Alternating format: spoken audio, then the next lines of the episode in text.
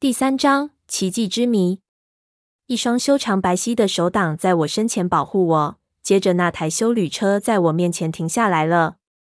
离我的脸只有一步距离，那双大手神奇的挡住修旅车，在车身上弄出一个大大的凹痕。我一早睁开眼睛，发现有些事情不同了。是光线。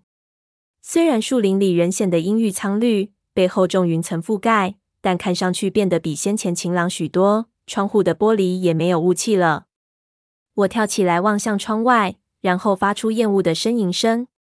厚重的积雪盖住院子，堆在卡车车顶，路面一片银白。但这还不是最糟的。昨天的雨让雪硬化结冰，树上都是银白的冰柱，各式华丽晶莹的形状。马路像溜冰场一样滑。我连走在干燥路面都会跌倒了，更何况是这种冰面的滑路。为了安全起见，我还是继续睡吧。等我下楼后，发现查理已经出门了。在许多时候，跟查理生活就像单独住在我自己的地方。我发现自己挺喜欢这种独自的感觉，胜过真正孤单一人。我很快的倒了一碗玉米片，再倒了一些橙汁。对于要去上学感到兴奋。这个念头吓到我。我知道自己并不是对学校的课程感兴趣，也不是期望看到新朋友。老实说，我对上学这么兴奋，完全是因为能再看到爱德华·库伦。这真的真的很傻。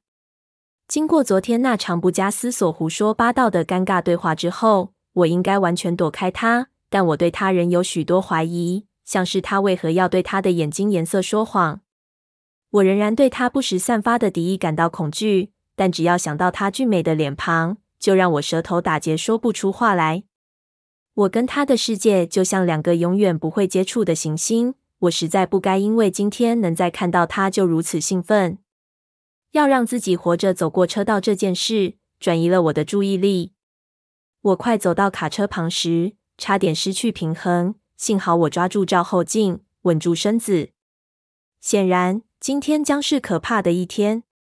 开车到校的路上，因为要专心注意路况，分散了我的思绪。从原本对爱德华·库伦的恐惧和无谓猜测，转移到麦克和艾瑞克身上。同样是青少年，他们对我的反应却南辕北辙。我确定自己现在看起来跟在凤凰城时一模一样。可能凤凰城那些男生看着我度过尴尬的青春期，因此觉得我和小时候没什么差别。而在这个小镇，很少有陌生人。更别说是从外地来的新面孔，他们说不定认为我的笨拙很可爱而非可悲，或者觉得我是一位忧伤的少女。但无论如何，麦克像小狗般的行为，还有艾瑞克对他明显的敌意，应该都和我无关。我很确定自己不是那种会让男孩争夺的大美女。我的卡车在滑冰路上安稳地行驶着，路上的雪已经变成黑色的脏雪了。我开得很慢。以免发生任何偏离车道的意外。等我到学校停好车，走下车后，某个银色的东西吸引我的视线。我走到卡车后面检查我的后车轮，这才知道为何我的车能行驶得如此安稳。一条细细的链子整齐地缠绕在轮胎上。查理很早就起床出门去了，天知道有多早，应该是他帮我把雪链装上的。我的喉咙突然一紧，我不习惯被人照顾。查理默默的关心更出乎我的意料之外。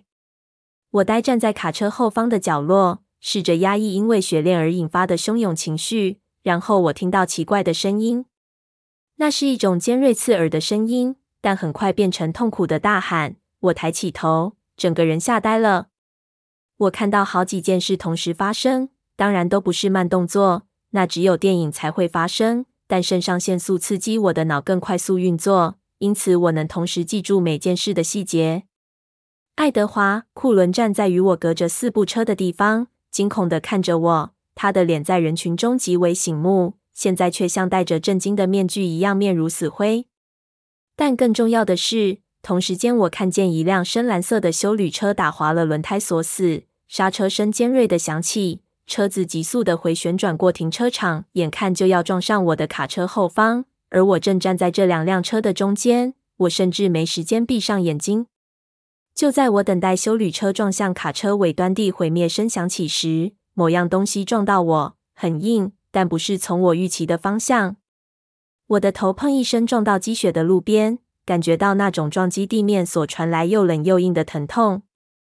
我整个人躺在我车旁一辆褐色房车旁的人行道上，但我没机会注意其他东西，因为修旅车此时正冲撞过卡车尾端，还在不断的旋转打滑，眼看着就要撞上我了。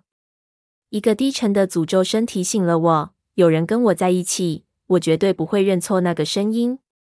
一双修长白皙的手挡在我身前保护我，接着那台修旅车在我面前停下来了，离我的脸只有一步距离。那双大手神奇的挡住修旅车，在车身上弄出一个大大的凹痕。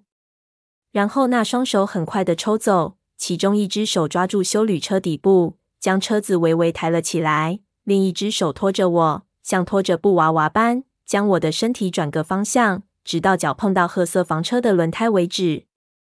金属摩擦声刺激着我的耳膜，修旅车终于完全停了下来，玻璃整个碎裂，洒在马路上。就是一秒钟前我的脚所在的地方。接着似乎是一阵长长的沉默，然后尖叫声此起彼落。在这场意外的喧闹中，我听见许多人叫唤我的名字，但其他喊叫声都像模糊的杂音。我只有清楚听见爱德华·库伦低沉悦耳的嗓音传进耳中：“贝拉，你还好吗？”“我很好。”我的声音听起来很奇怪。我想要起身。然后才发现他紧紧搂住我，让我的身体靠着他。小心！在我挣扎着起身时，他提醒我：“我看你的头应该撞得挺严重的。”我感到左耳上方传来阵阵的疼痛。哎呦！我惊叫出声。我就知道他的声音像是拼命压住笑意似的，真是令人难以相信。怎么？我不知该如何措辞，试着想厘清事情的经过，恢复我的仪态。你怎么这么快就到我这边来？我就站在你旁边呀，贝拉。他的声音变得严厉。我再次试着坐起身子，这次他没有阻止。原本紧抱住我腰部的手松开了，并尽可能在有限距离内离我远远的。我望着他关心又纯真的表情，再次因为他金色的眼珠而感到困惑。我应该现在问他吗？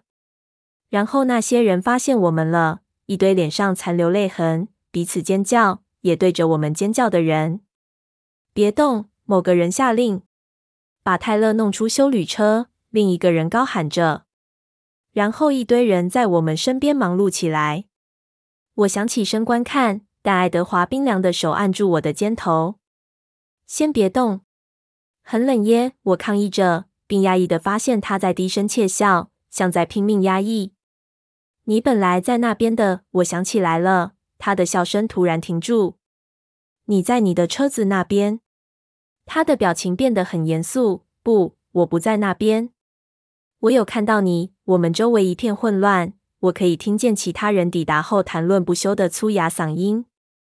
但我顽固地坚持我的结论，我是对的。他一定要承认。贝拉，我就站在你旁边，然后把你拉到这边来。他凝视我的目光，充满惊人的力量。似乎试着和我沟通某个重要的问题。不，我坚持。他金色的眼珠闪过一道光芒。拜托，贝拉。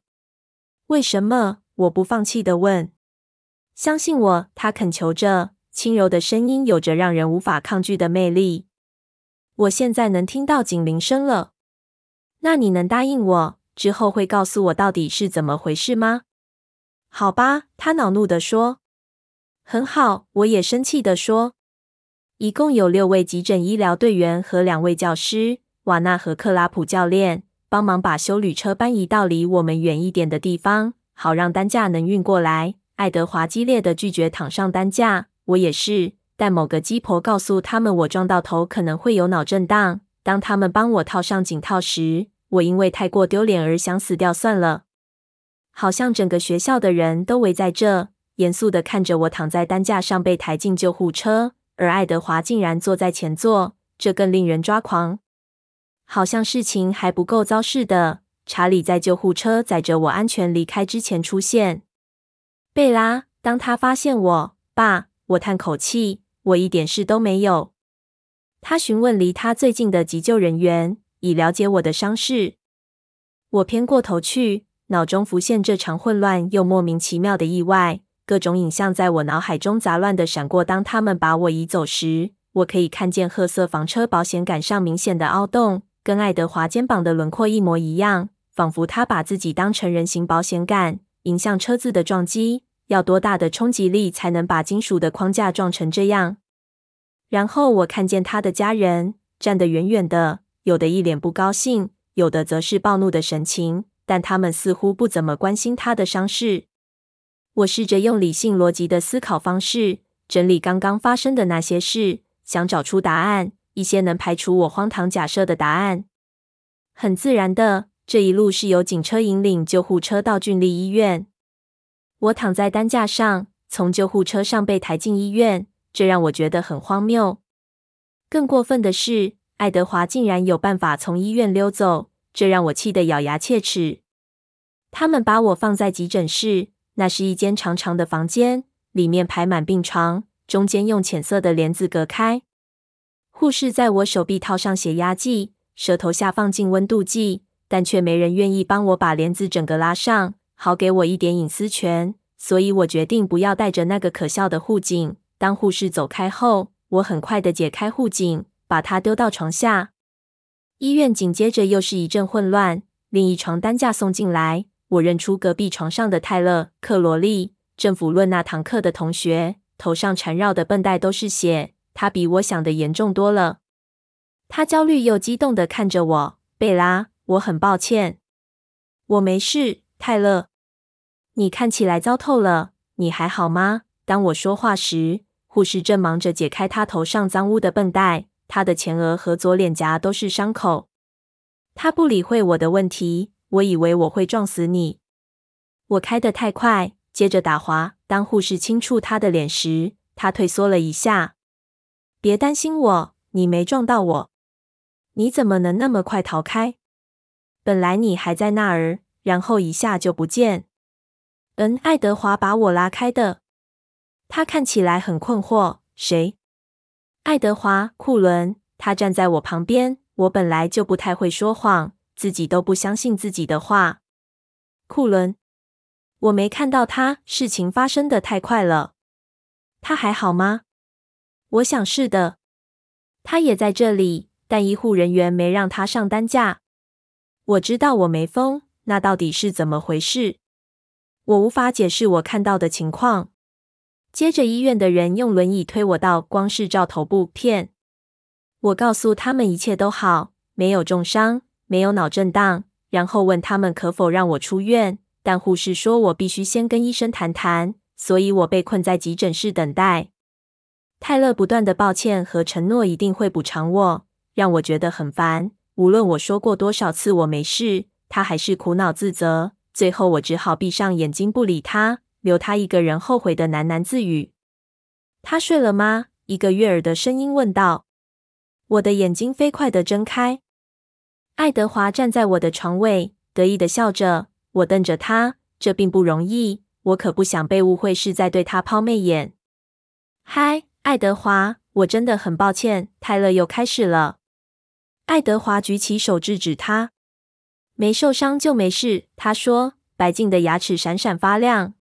他走过去，坐在泰勒的床边，但面向我，再次露出得意的笑容。情况如何？他问我。我根本没事，但他们不让我走。我抱怨着：“你为什么不用像我们一样躺在担架上？”当然是因为我认识有力人士呀，他回答。但别担心，我带救星来帮你打气了。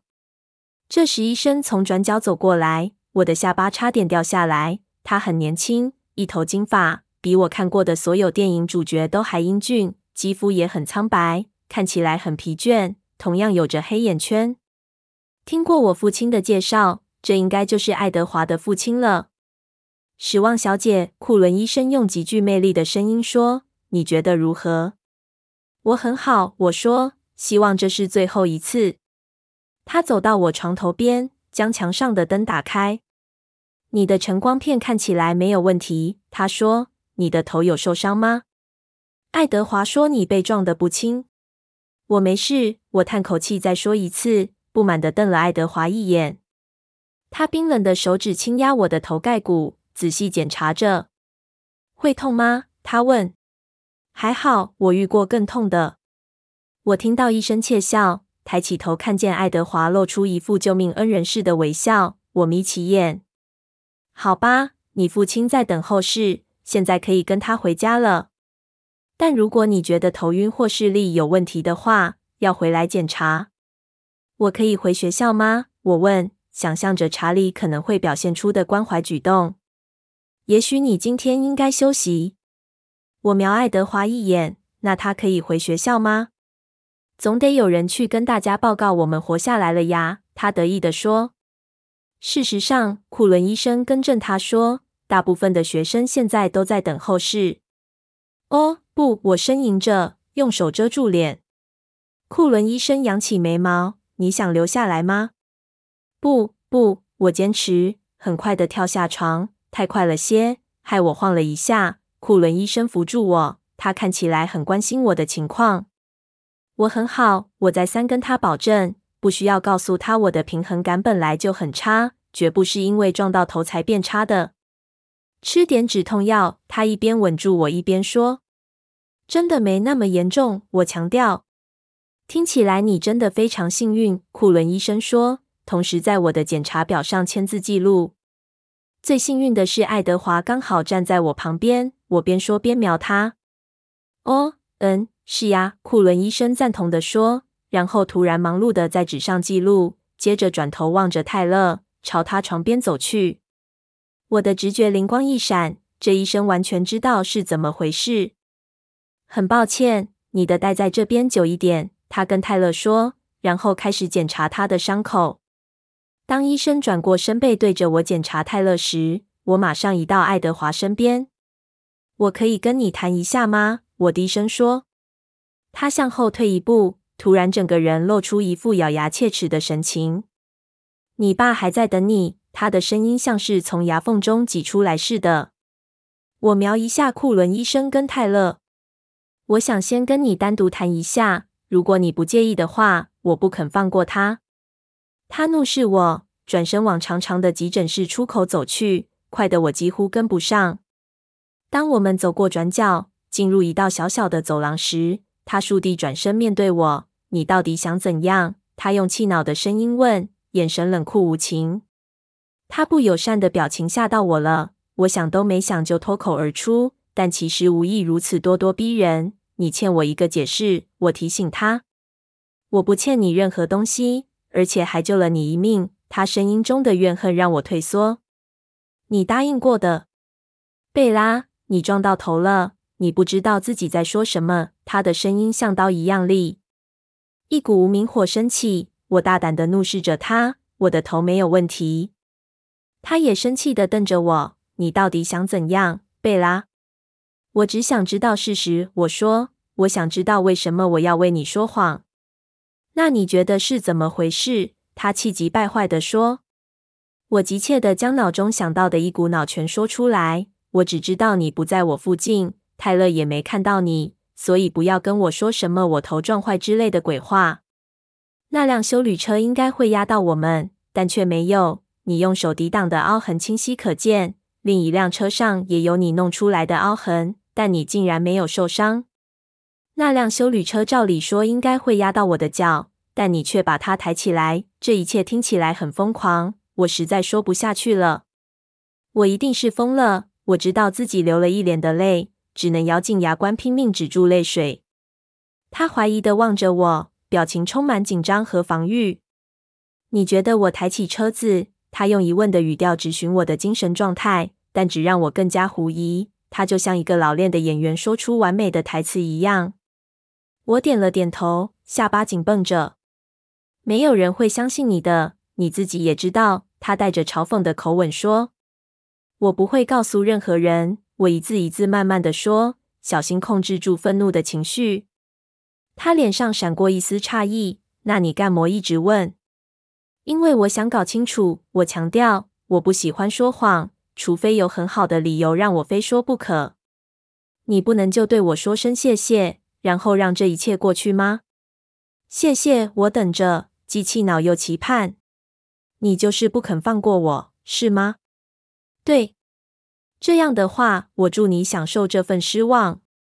我们沉默的怒视着对方，然后我先开口，想让自己专心。被他俊美的脸庞分心是件危险的事。我试着想象，我看到的是一位坏心的天使。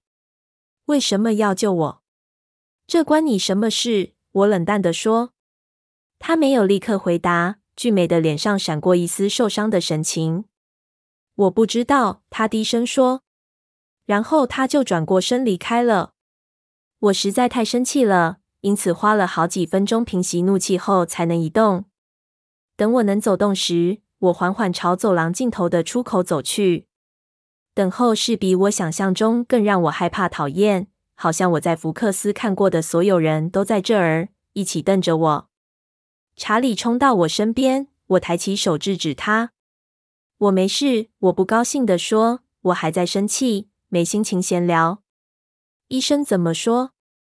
库伦医生帮我看过了。他说我很好，而且我可以回家。我叹气说：“麦克、杰西卡以及艾瑞克都在，正准备围过来。我们快走吧！”我催促着。查理用一只手扶在我背后，轻轻的，并没怎么碰到我。他扶着我走向出口的玻璃门。我羞怯的向朋友们挥手，希望能让他们相信我真的没事，不用担心我了。坐进警车让我大大地松了一口气。这是我第一次这么觉得。我们一路沉默地开回家，我专注在自己的思绪中，几乎完全没注意查理的存在。我相信爱德华刚刚在走廊表现出的那种防卫行为，证明我看到的奇异经过是真的，虽然令人难以相信。当我们到家时，查理终于开口了：“呃，你最好打个电话给瑞尼。”他像罪犯似的垂下头。我吓死了。你跟妈说了？很抱歉，我砰的一声大力甩上警车车门，冲进屋内。我妈当然歇斯底里，快疯了。我大概说了三十次“我很好”，才让他平静下来。他不断要求我回家，尽管那个家现在空无一人，但我想办法拒绝了他。我有自己的主张，除了对爱德华这个人着迷之外，我还一直想着他今天做出的神秘行为。白痴，白痴。白痴！我不再像之前那么热切的想逃离福克斯，虽然那是任何精神健全的正常人应该做的事。我决定晚上最好早点上床。查理三不五时担忧地探视我，让我更加心烦。我从浴室拿了三粒止痛药，止痛药很有效，一旦疼痛消除，我便陷入沉睡。这一夜，我第一次梦到爱德华·库伦。